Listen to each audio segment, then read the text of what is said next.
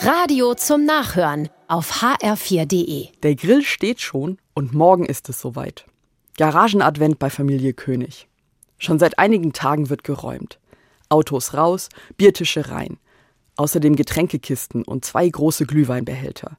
Für Heißgetränke mit und ohne Alkohol. Auf die Einfahrt kommen noch zwei Pavillons. Wenn ich diese Vorbereitungen sehe, freue ich mich.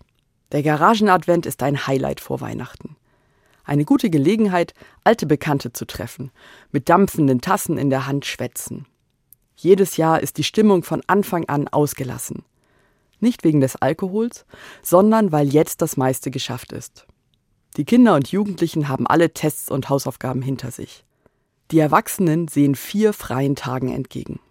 Alle Absprachen für die Feiertage sind getroffen. Der Kühlschrank ist gut gefüllt. Jetzt ist Zeit für Begegnung und Vorfreude, der Alltag ist vorbei. Königs sind Musiklehrer und deshalb wird zu jeder vollen Stunde ein Adventslied gesungen.